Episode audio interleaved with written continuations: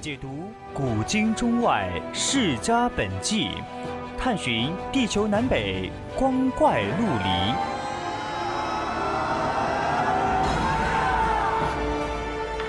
拨开历史迷雾，挖掘未解之谜。大千探奇，秘境追踪，VOC 广播电台百科探秘，为你展现神秘莫测的宇宙进程。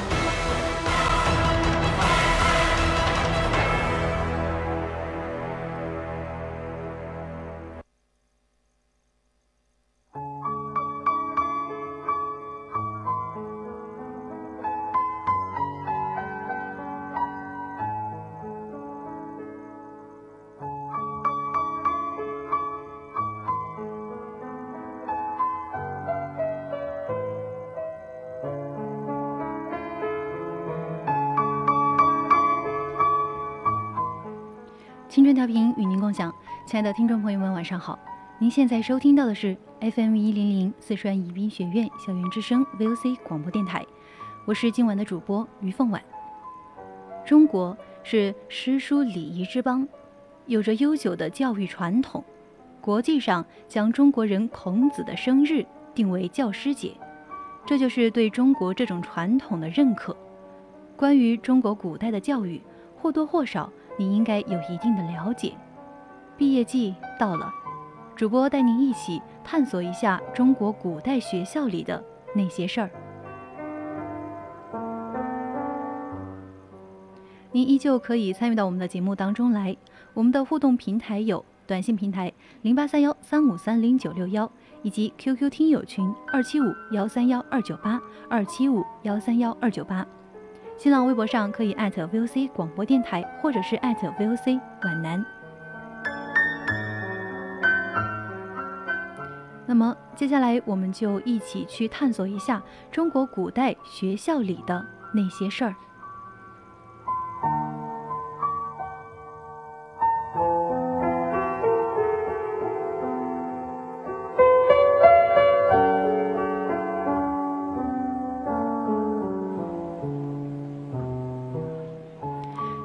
在公元前十七世纪以前的夏朝，中国就有了学校。最初的学校是只有贵族才能够享受的特殊待遇，贵族的子弟们在学习文字、礼仪等一些做贵族所必须的知识。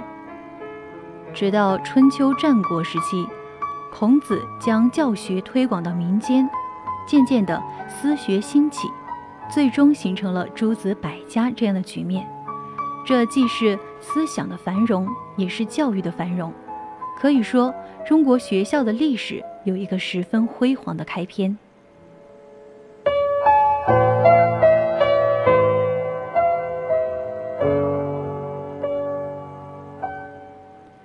中国的教育是在原始社会诞生的，最初是猎。渔猎和农耕等教育技术的传授，传说中的燧人氏教民钻木取火，伏羲氏教民结网捕鱼，神农氏教民治垒耕作，就是这种证明。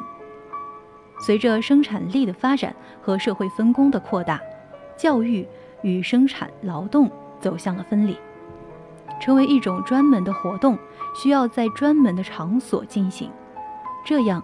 就出现了学校。文字记载显示，约在公元前十七世纪以前的夏代，就已经出现了学校。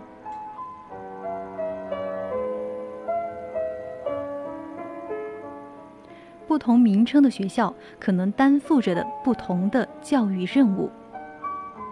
比如，像士人的崛起，就是春秋战国时期的显著特点。私学。就是在这个背景下产生的。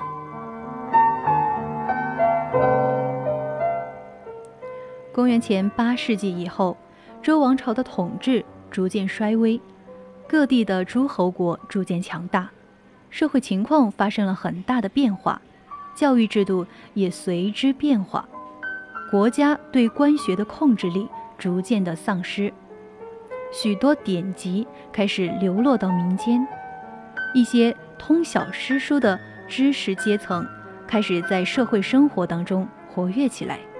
这就是我们习惯上所说的士。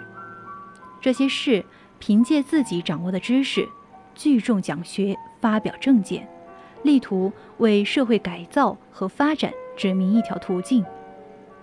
这样就产生了许多的思想流派，私学就是在这种背景下产生的。然而，孔子就是这种私学的创建者和儒家学派的创始人。孔子名叫孔丘，孔子是后人对他的尊称。春秋时期的鲁国人，他的一生主要是授徒讲学。曾经周游列国，宣扬自己的主张。他与弟子们的谈话被搜集整理成《论语》，并成为儒家的不朽经典。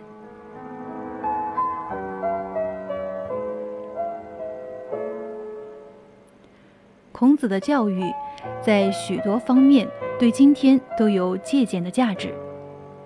比如，他提出的有教无类，打破了等级界限，使原来。贵族垄断的教育在一定程度上向群众开放。他强调，教育者要因材施教，要诲人不倦，循循善诱；强调学习者要学而不厌，乐以忘忧，要敏而好学，不耻下问。认为三人行必有我师，在学习方式上面也提倡温故知新、闻一知十。而且主张言行结合，实事求是，也就是我们平时所知道的“知之为知之，不知为不知，是智也”等等一系列的主张。正是这些主张和实践，使得孔子成为无可争辩、历代尊崇的伟大教育家。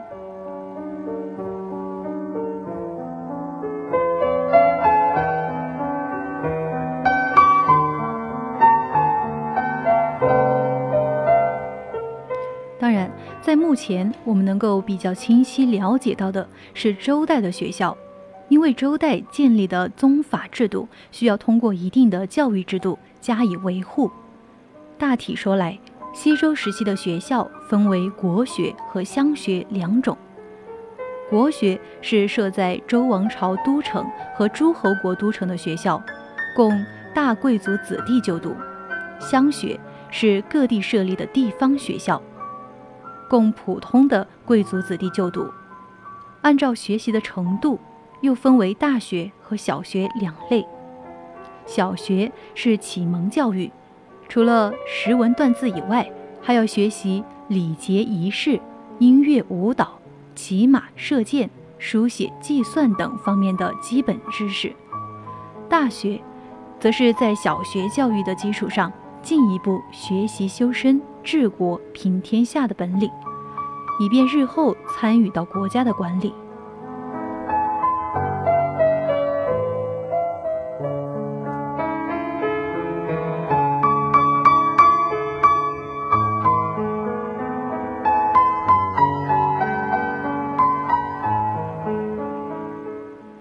设在周王朝都城的大学叫做毕雍，规模较大。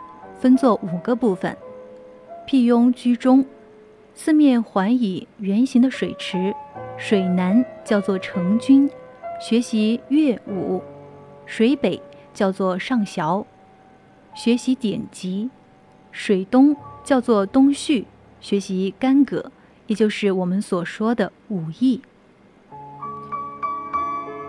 水西叫做谷中，学习礼德。中间的辟雍，则是天子亲临讲学的地方。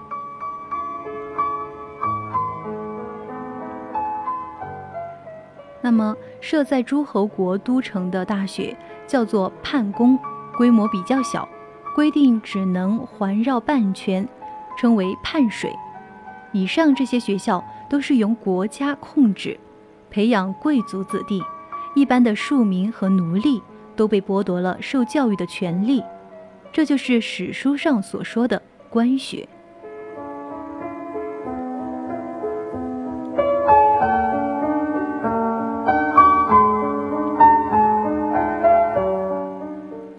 春秋战国时期群雄争斗的政治局面，为拥有知识财富的士提供了活跃的舞台。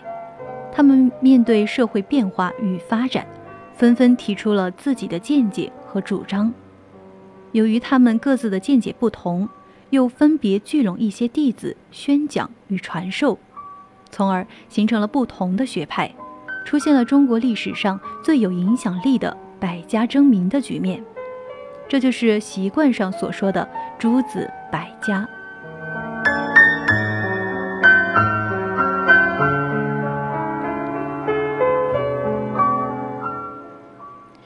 儒家以孔子、孟子、荀子等为代表，崇尚礼乐仁义，提倡忠恕和不偏不倚的中庸之道，主张德治和仁政，重视伦理道德教育和自我修养，倾向于积极进取。汉代以后，成为中国社会的主体意识，影响中国文化数千年。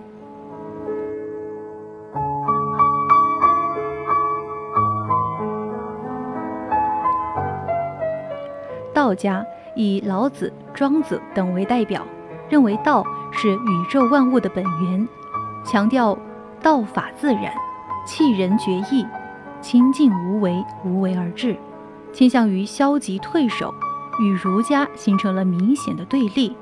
但在后来的发展当中，互相影响，成为了影响影响力仅次于儒家的思想派流。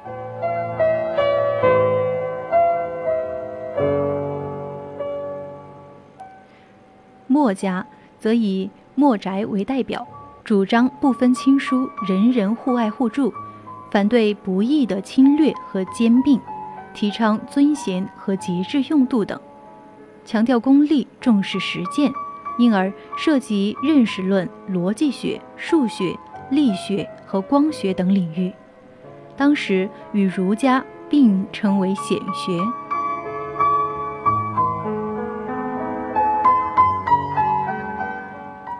法家则以申道、申伯亥以及商鞅、韩非子等为代表，主张强化君主专制，以严刑峻法治国。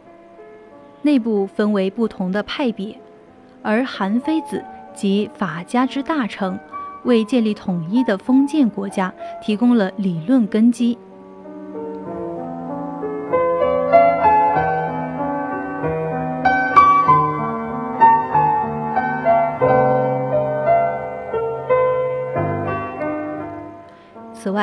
还有辩论民实问题的名家，研究军事问题的兵家，提倡阴阳五行学说的阴阳家，以及纵横之侧睡诸侯的纵横家等等。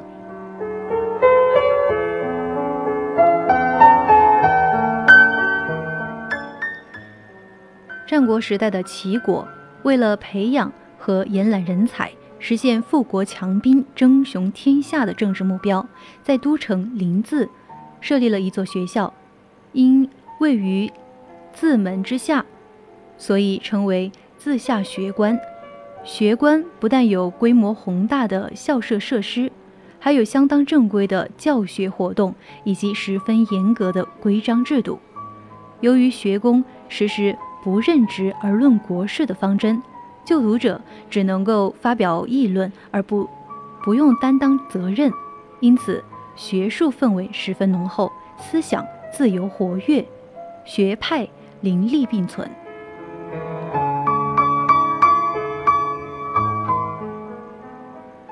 于是四方游士、各国学者纷至沓来，最盛时期的游学之士多达数千人。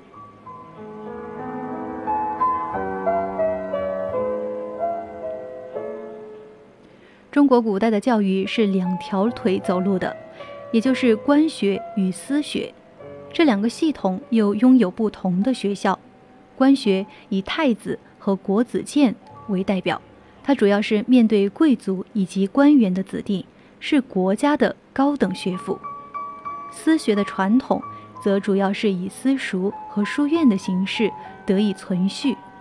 他们继续将知识带给有志于学习的平民子弟，从而培养了大量的优秀人才。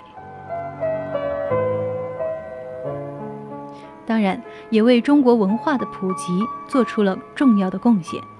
这些学校延续了数千年，发挥着各自的作用，直到被一种全新的教育所取代。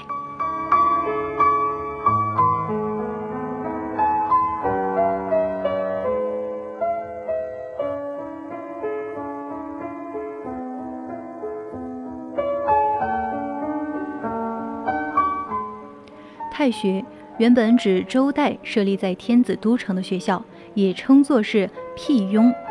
到公元前一百三十五年，汉武帝接受董仲舒的建议，在长安设立了国家最高的学府，取名叫做太学，以五经博士为教授，设博士弟子五十人。历经发展，到了公元一世纪末的王莽掌政时期。太学子弟已经多达一万余人。到了公元二世纪的东汉中期，设立在洛阳的太学，就读学生多达三万人，可见中国古代官学规模之大。到了公元二百七十八年，晋武帝在太学之外又设立了更高一级的国子学，招收五品以上官员的子弟入学。而原来的太学，则招收六品以下的官员子弟。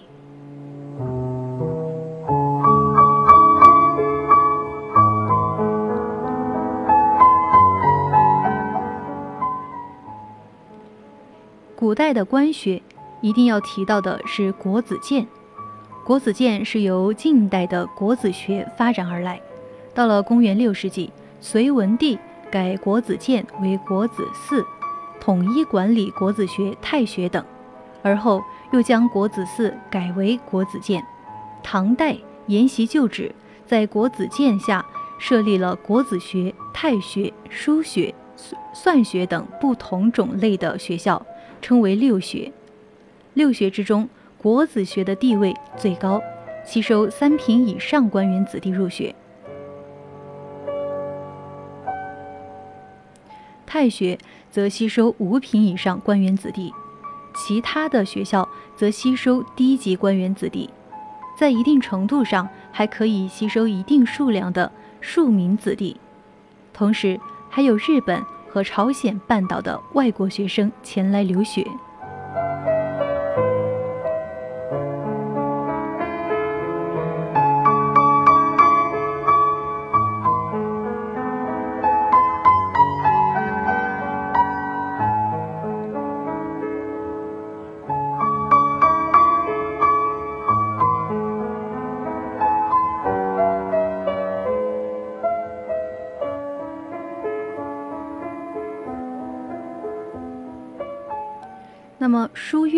是中国古代教育的一种特殊形式，有一点类似于今天的私立大学。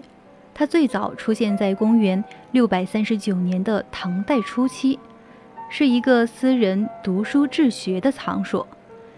其后，唐代中央政府设立了书院，用于收藏和校刊图书。到公元十世纪中叶的宋代初年，作为教育机构的书院。才是真正的兴起，这是因为国家统一之后的文教事业还处于落后的状态，而广大读书人又迫切的希望通过求学获取功名，这就为书院的诞生和发展提供了一个契机，并且很快的出现了书院教育的第一个高潮。后来，随着理学的兴起。到南宋时期，又出现了书院教育的第二个高潮。公元十三世纪，元朝建立以后，加强了对书院的官方控制，使书院教育逐渐的走向官学化。公元十六世纪的明代中叶，随着理学的又一次活跃，出现了书院教育的第三个高潮。而在公元十八世纪的清朝建立以后，书院已经完全被官方控制，演变为官学的附庸。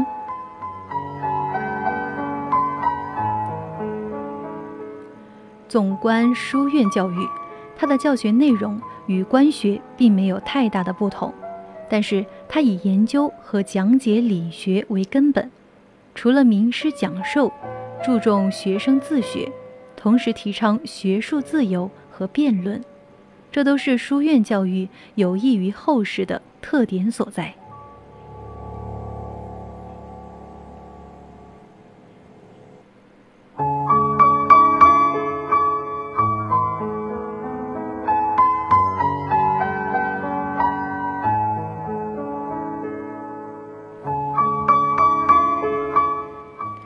好了，在不知不觉当中，现在已经到了北京时间的二十一点二十七分二十五秒了。